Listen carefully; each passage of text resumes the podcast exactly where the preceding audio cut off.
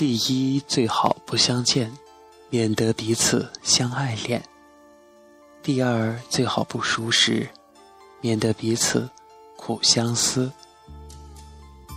这是出自仓央嘉措的情歌。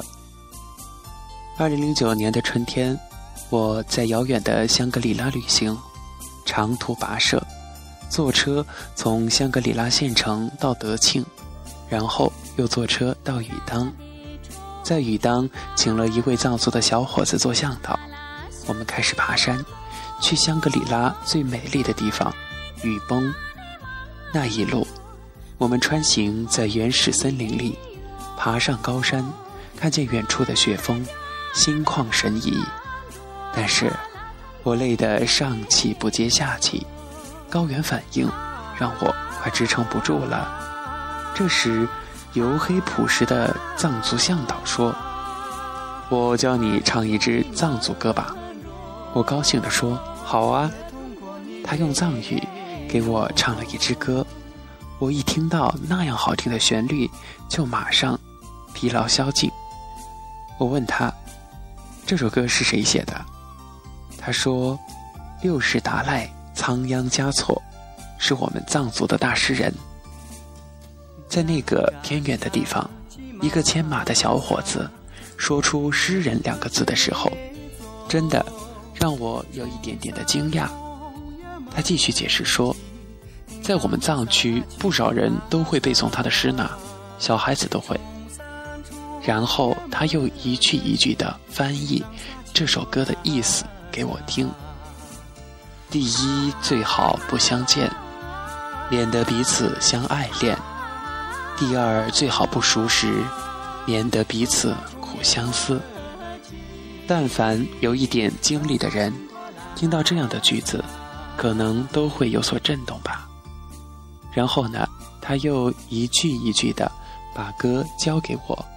我们就这样一路唱着，踩着大大小小的石头，穿行在参天的树木、怒放的杜鹃花海之间。仓央嘉措这个名字和他的诗歌就这样被我记住了。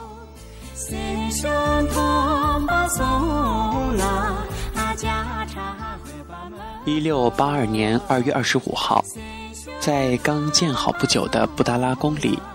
五世达赖喇嘛去世了，当时的藏王桑杰嘉措为了继续利用达赖的权威掌管格鲁派黄教事务，并没有对外宣布五世达赖的死，也没有派人去寻访转世灵童，而是以达赖闭关修炼来欺骗当时在位的康熙皇帝。直到一六九六年，康熙得知了这件事情。并且还为之震怒，桑杰嘉措这才派人出去寻访五世达赖的转世灵童。寻访的使者来到西藏南部的门偶的一个村庄，应该是门隅，找到了一位气宇轩昂、聪明过人的十五岁少年。他很有文采，不但善于骑术、剑术。而且还擅长诗歌，深受乡邻的喜欢。一六九七年，仓央嘉措被选定为六世达赖灵童，马上就被接到拉萨。当年十月，在布达拉宫举行了坐床典礼。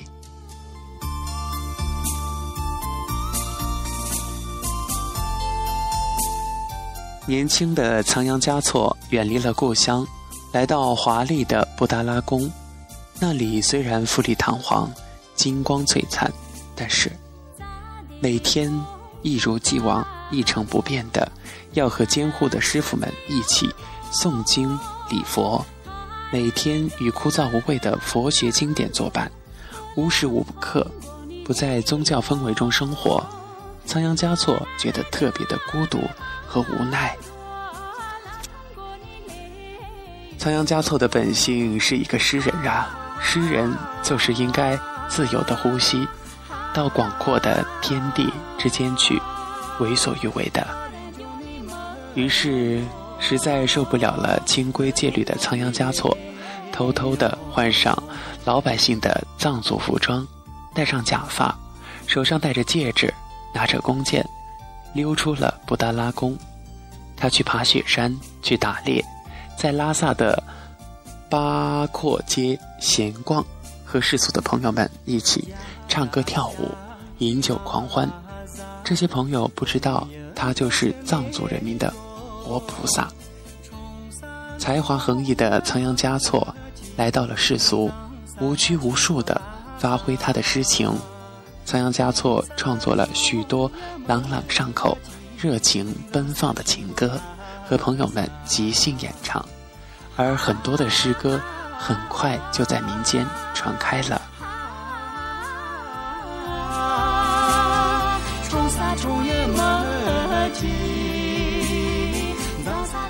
他曾经写了这样的一首一首情诗《信徒》。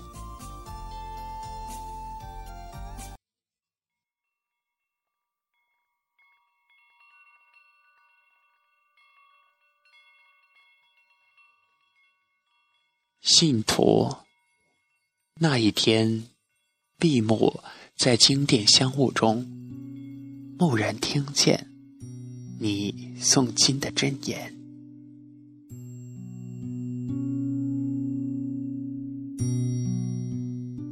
那一月，我摇动所有的转经筒，不为超度，只为触摸你的指尖。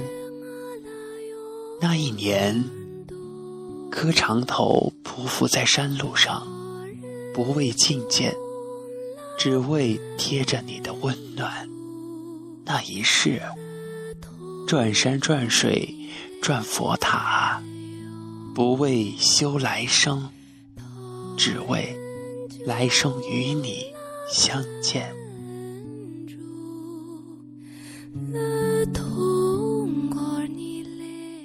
仓央嘉措写出这样的情诗，是因为仓央嘉措在雪山脚下。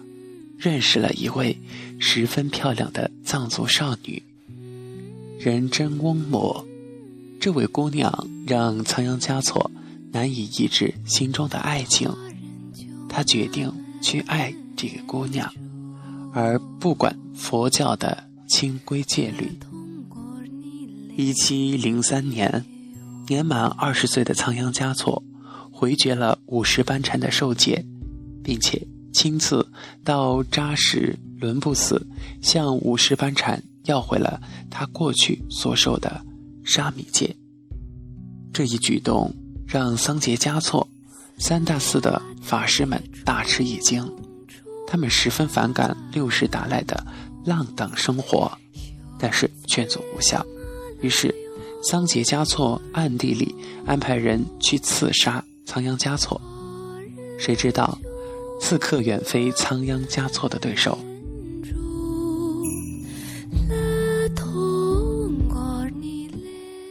公元一七零六年五月，拉藏汗借战机之借战乱之机拘捕了仓央嘉措，把他关在拉萨附近的一个民居里。仓央嘉措在那里也没有忘记他的朋友们和情人，他给他们写诗。然后请人给他们带过去。一七零六年六月二十七号，六世达赖被押送去往北京。在出发之前，仓央嘉措写了一首诗给仁真公母。诗是这样写的：“洁白的仙鹤，请把双翅借我，我不会远走高飞，直到礼堂就转回。”仓央嘉措没想到，这首诗成了自己和仁真翁母的诀别诗。从拉萨到北京，路途遥远，仓央嘉措在路途中病死了，死的死，死的时候才二十四岁。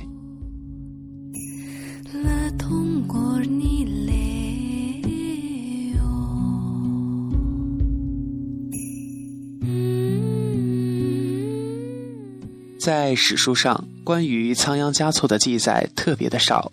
从一个穷困喇嘛的儿子到尊贵的活佛。仓央嘉措既没有在佛教上有什么成就，也不是一个政治家，甚至很少有人知道他死在了哪里。他死之后，在灵塔殿里没有人安放他的雕塑，但是作为一个自由率性、温柔浪漫的活佛，他被平凡的人们记住了。活在咱们今天的想象世界当中，在他的情歌里，他活了，他活了下来，而且他的作品传了一代又一代。好了，亲爱的听众朋友们，本期《诗意中国》到这里就结束了，非常感谢大家收听，咱们下期节目再见。